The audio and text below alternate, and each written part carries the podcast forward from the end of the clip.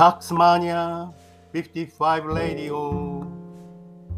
It's just beginning with the story of Taxmania 55さあ始まりました。タックスマニア55のラジオ。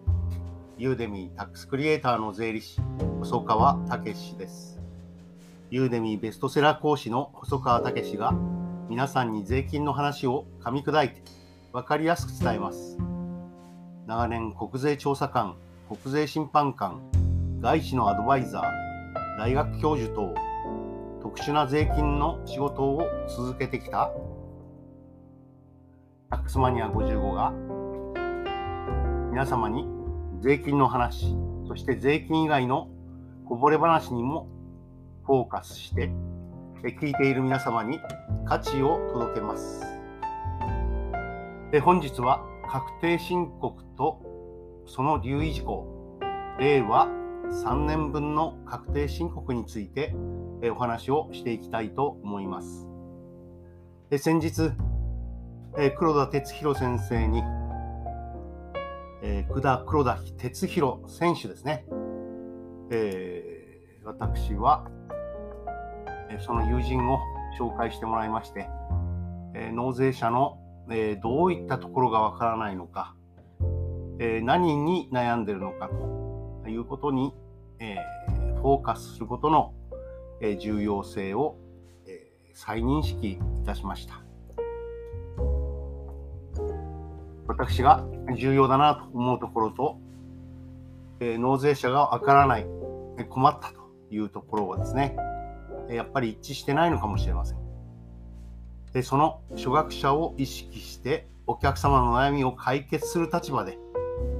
えお客様が私のユーデミコースの受講後の未来の姿を容易に想像できるような、まあ、最終的には、えー、ターゲットを絞ってビデオの制作を続けていきたいと思います。え大きな挫折を経験した、えー、北野武のキッズリターンの若者はたちは、ボクシングと極道の世界を諦めて、もう一度原点に戻ろうとします。まー、あ、ちゃん、もう俺たち終わったのかな？バカ野郎、まだ始まってもいないぜ。そうです。タックスマニア55の物語は、そして皆様の物語も、まだ始まったばかりなわけです。まず確定申告をするには ID パスワード方式というのをお勧めしております。印刷で確定申告書を出す方法もあるんですが ID パスワード方式を取ればあと PLBS 損益計算書と貸借対照表ですね。これを国税の様式に従って作っていけば65万の青色控除が認められるということです。ID のとパスワードを、えー、取るためにはですね、身分証明書、えー、マイナンバーカード等を持って所轄の税務署に届ける必要があります。でそうすると、えー、認識番号16桁と暗証番号、えこれを登録して e-tax が可能になってくるわけです。え重要書類というふうに印刷された資料が出てくるんですが、これをなくす方が続出しておりますね。これがないと、えせっかく ID パスワード方式の届け出をしても、え ID とパスワードがわからないと、えしっかりとした計算ができないということになってきます。そして確定申告書の添付書類を見ますとですね、いまだにマイナンバーカード、そしてその裏側をコピーして貼ってくれということが書かれてあります。それがない方は、住民票記載事項証明書や運転免許証、こうパスポートといったものをですね、え2枚それぞれ原本ではなくコピーを貼ってくれと、えこのような記載もあります。そして、社会保険料控除や生命保険料控除といった控除関係、寄付金控除関係は、えー、のりしろがあって貼ってくださいとなっておりますので、えー、ふるさと納税をする方は、え寄付金控除の提出は必須になってくると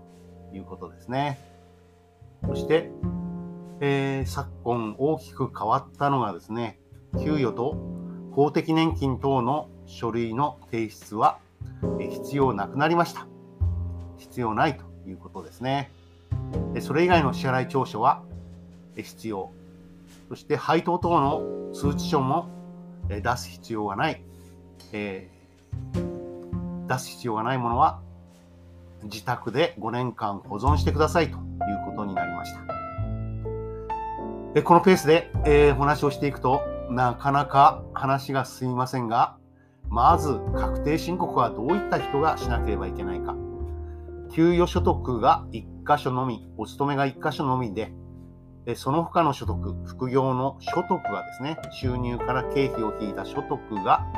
20万以下なら申告の必要がないということになっております。その20万というのもですね、えー、例えば、えー、副収入としてアパート経営をしているという方なら、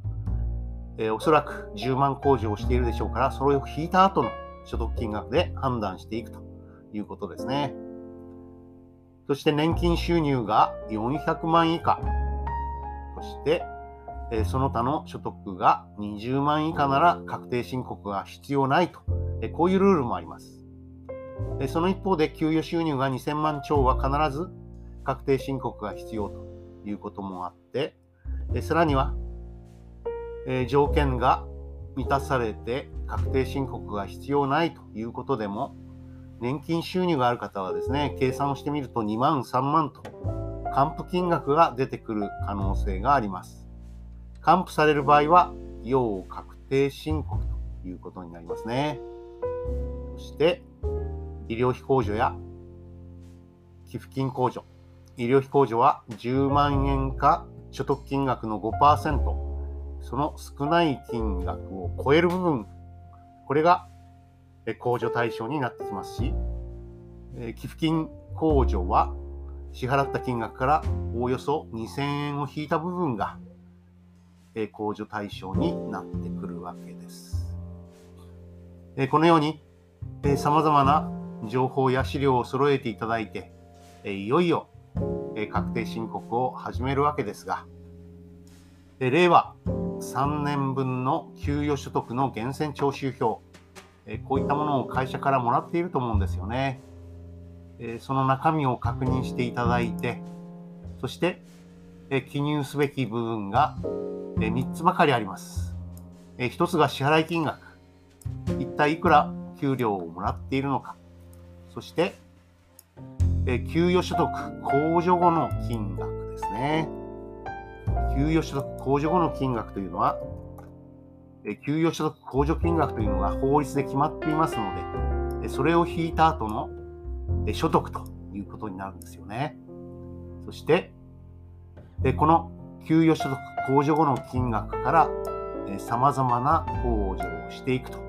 いうことになるんですね。えですから、え給与所得控除金額がわからない方は、この源泉徴収票に給与所得控除後の金額というのが出てきますので、そして、国税の用意した入力に従ってやっていけばですね、これは自動的に出てくると思います。そして、いくら源泉徴収税額が取られているのか、源泉徴収税額、これもですね、自ら記入する必要が出てきます。そして、年末調整等で社会保険料控除、生命保険料控除といったものをやっていない方はですね、確定申告で手当が必要になってくるということになります。通常は社会保険料の金額、生命保険料の控除金額、地震保険の控除等がすでに源泉徴収票に出ているはずです。そして、えー、令和3年分の医療費控除の明細書を見るとですね、平成29年分の確定申告から医療費控除の明細書を出せば、領収書は提出必要ないということになりました。医療費を受けた人、病院別、そして年間合計額を算出して交通費は総額で記入すればいいと、このようなことになっております。え10分を過ぎてしまいました。明日も確定申告のやり方、令和3年分、